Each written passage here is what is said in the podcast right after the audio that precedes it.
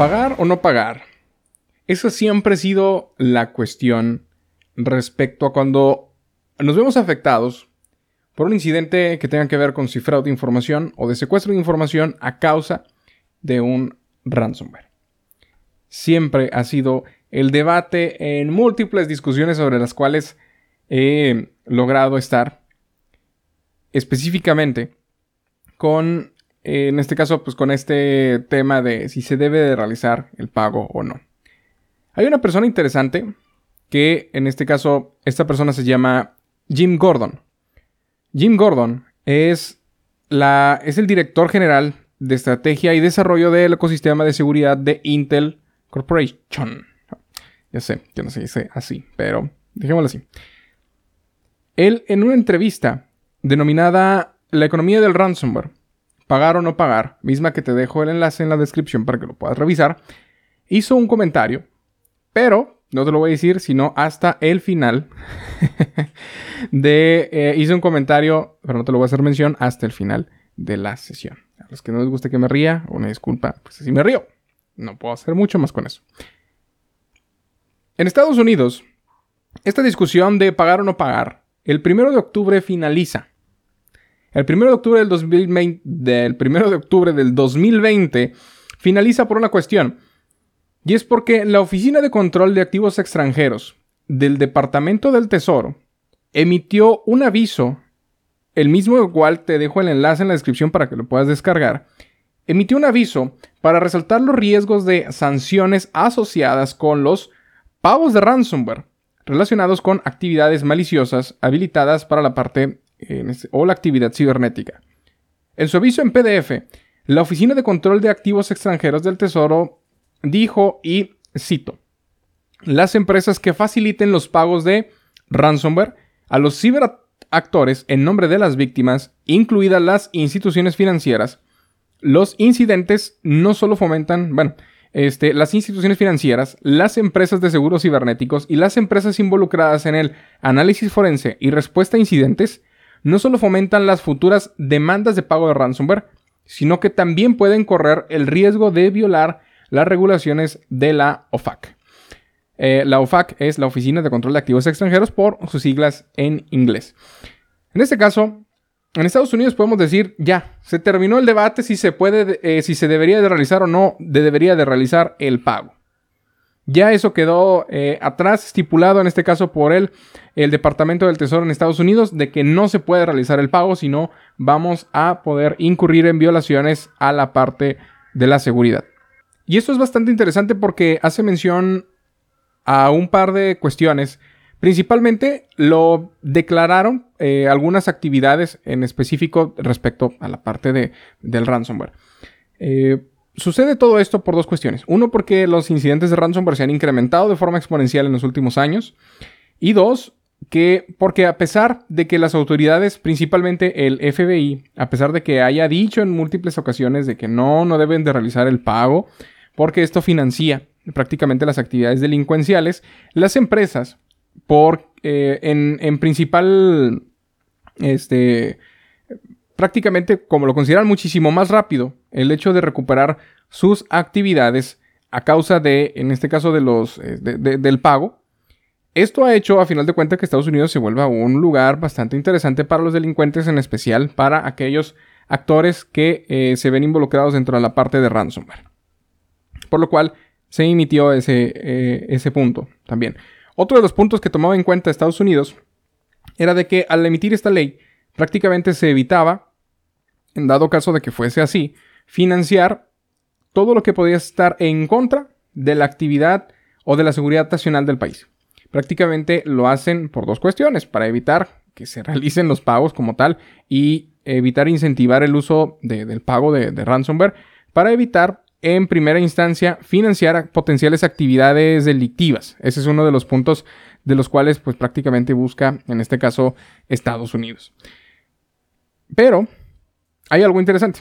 Dice, aquellos que incumplan con las sanciones de la OFAC, sin una dispensa especial o una licencia del Tesoro o del Departamento del Tesoro, pueden enfrentar varias repercusiones legales, incluidas multas de 20 millones de dólares.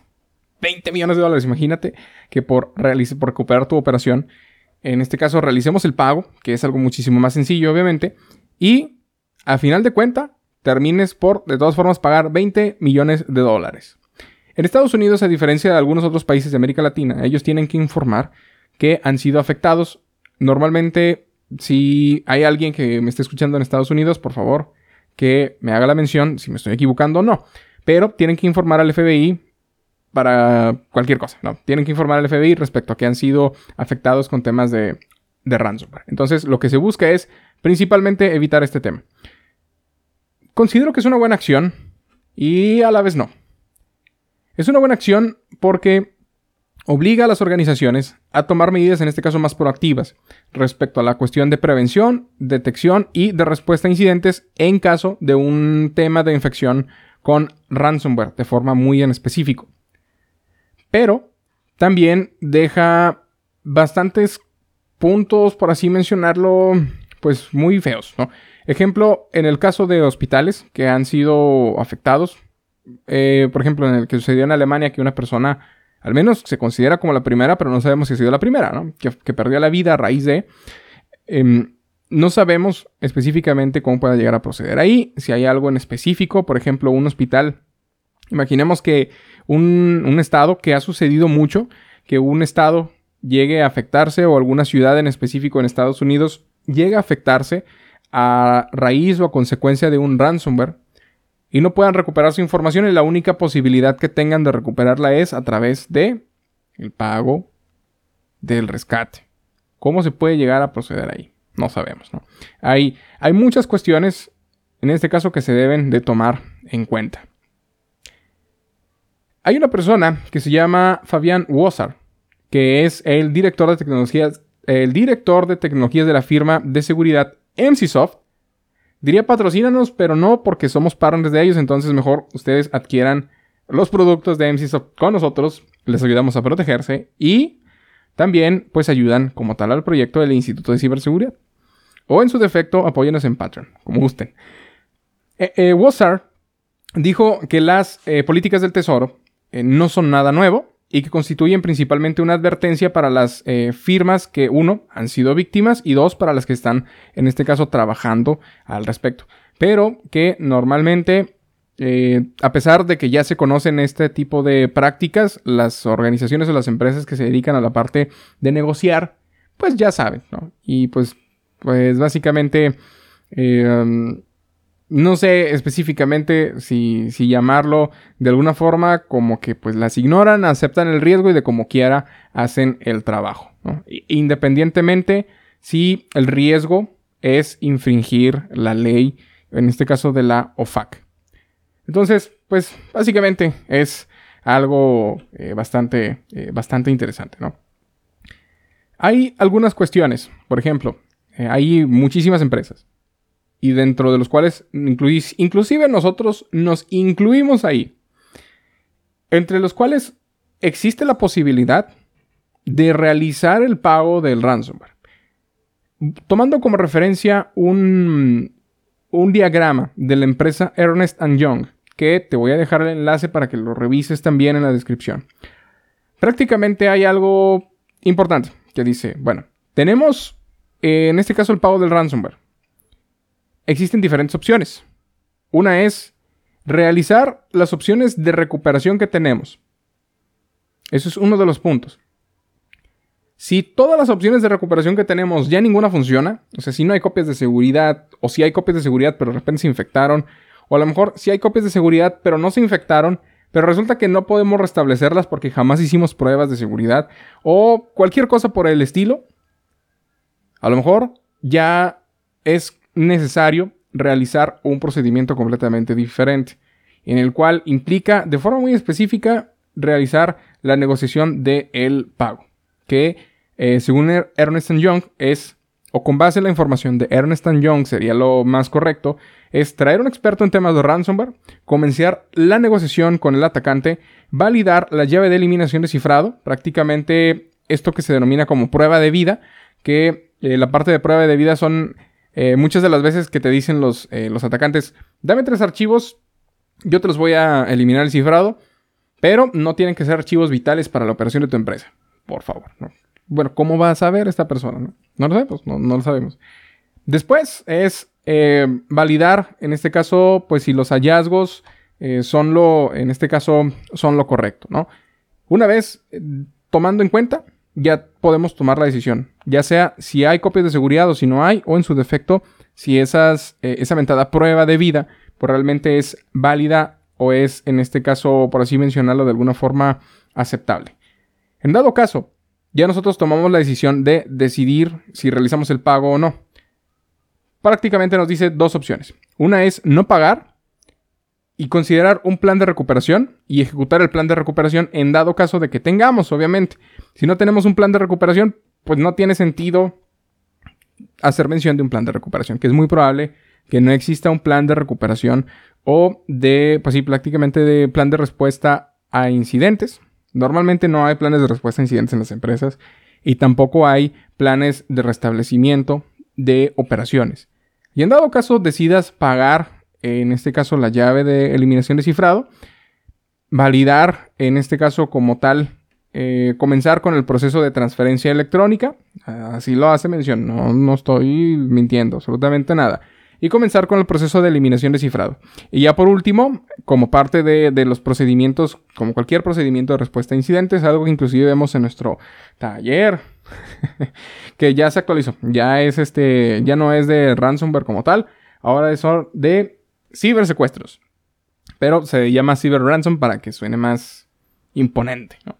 Ese es uno de los puntos. En el cual básicamente eh, lo que se hace mención dentro de lo que dice por acá eh, eh, Ernest and Young es, bueno, ya, ya sea que uno, vas a recuperar tu información con base en algún plan de respuesta que tengas o de recuperación, o si pagas, pues limpia todos los equipos y ahora sí, bueno, comienza con el proceso de recuperación y después limpia los equipos. Obviamente no vayas a, formatear o hacer lo que quieras y luego después recuperar la información porque pues ya no, va, ya no va a existir esa información. Entonces, básicamente es eso. Pero ahora eso ya no es posible. Al menos para empresas que tengan relación con Estados Unidos. O las empresas, mejor dicho, de Estados Unidos. Si nosotros trabajamos en una empresa que es de nacionalidad estadounidense, pero tiene una sede en nuestro país, se va a ver afectada por esto. Por lo cual, si ellos infectan a lo mejor inclusive en tu país, la posibilidad de que ellos puedan realizar el pago es mínima o nula. ¿Por qué? Porque pueden estar, o en este caso estarían violando la nueva ley emitida el primero de octubre en el documento que les voy a dejar a través de las oficinas de control de activos extranjeros del Departamento del Tesoro de Estados Unidos. Si nosotros hacemos uso del pago, podemos eh, vernos afectados con una multa gigantesca de 20 millones de dólares. No sabemos ir a la cárcel. Este, no hay una mención en específico si dice sobre algo de ir a la cárcel o no. Bien. Espero que hayas tenido la posibilidad inclusive de decir, Oye, ¿qué hizo este Jim Gordon? ¿No? Bueno, te voy a hacer mención qué fue lo que hizo Jim Gordon. ¿Recuerdas a esta persona que te mencioné en el inicio que te dije al final te digo? Bueno, esta persona básicamente lo que hizo mención es lo siguiente.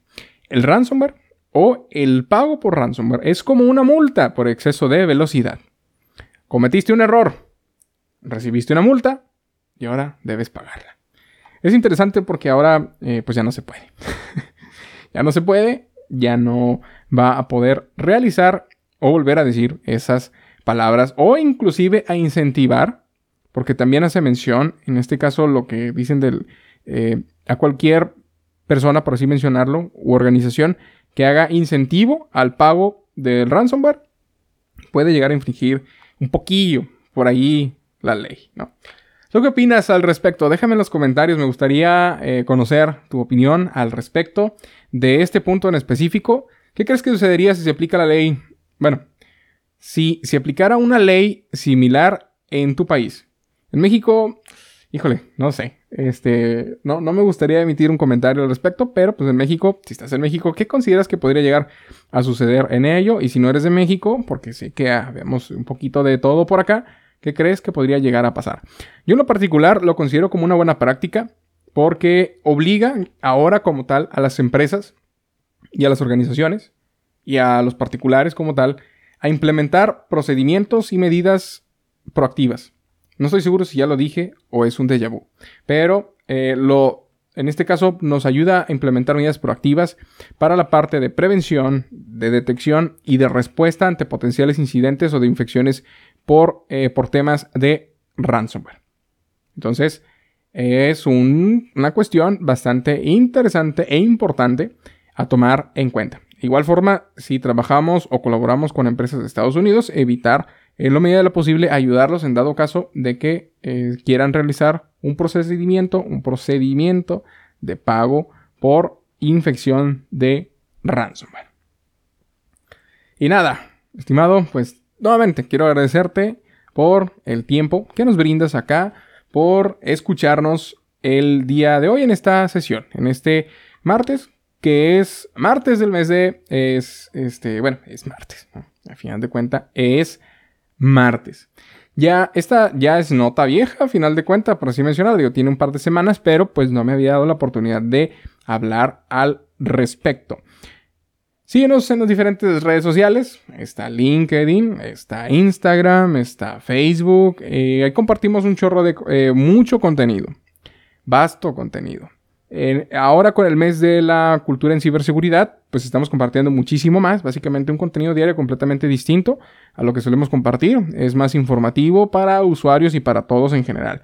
Eh, en este caso está dividido en cuatro etapas, que es como cultura en general, temas de ransomware, temas de protección de datos personales y el otro no me acuerdo, pero es eh, también un tema importante. Entonces síguenos en las diferentes redes sociales que, tenemos por ahí y ya saben, vienen en este caso los, eh, pues los saludos. igual, los saludos. México, igual, ahí la llevamos un poquito más arriba que, este, que el resto de países. Muchísimas gracias. España, Chile, Estados Unidos. Eh, a los que, nos, los que nos escuchan en Estados Unidos, menciónenos si hay algún cambio, en este caso en su organización, al respecto de este punto. Realmente me gustaría ver si, si existe, a final de cuenta. Perú, Colombia, República Dominicana, Argentina, muchísimas gracias a todos y cada uno de ustedes. En este caso, pues muchísimas gracias y nos estamos viendo o escuchando dependiendo. Ah, y lo que les decía mención de MCSoft es completamente cierto. Si requieren, pues llámenos. La verdad, este, tenemos bastante posibilidad de apoyarles de forma muy interesante ahí para preparar planes de prevención, planes de detección y planes de respuesta respecto a este tipo de amenazas. Entonces, eso también ayudaría, le digo, la parte de prestación de servicios por parte del instituto, en este caso, les ayudaría muchísimo al respecto para que ustedes tengan la posibilidad de implementar de forma correcta estos planes interesantes. Entonces, nos estamos viendo en las próximas emisiones de este programa o de esta sesión o de este episodio o como ustedes gusten llamarle.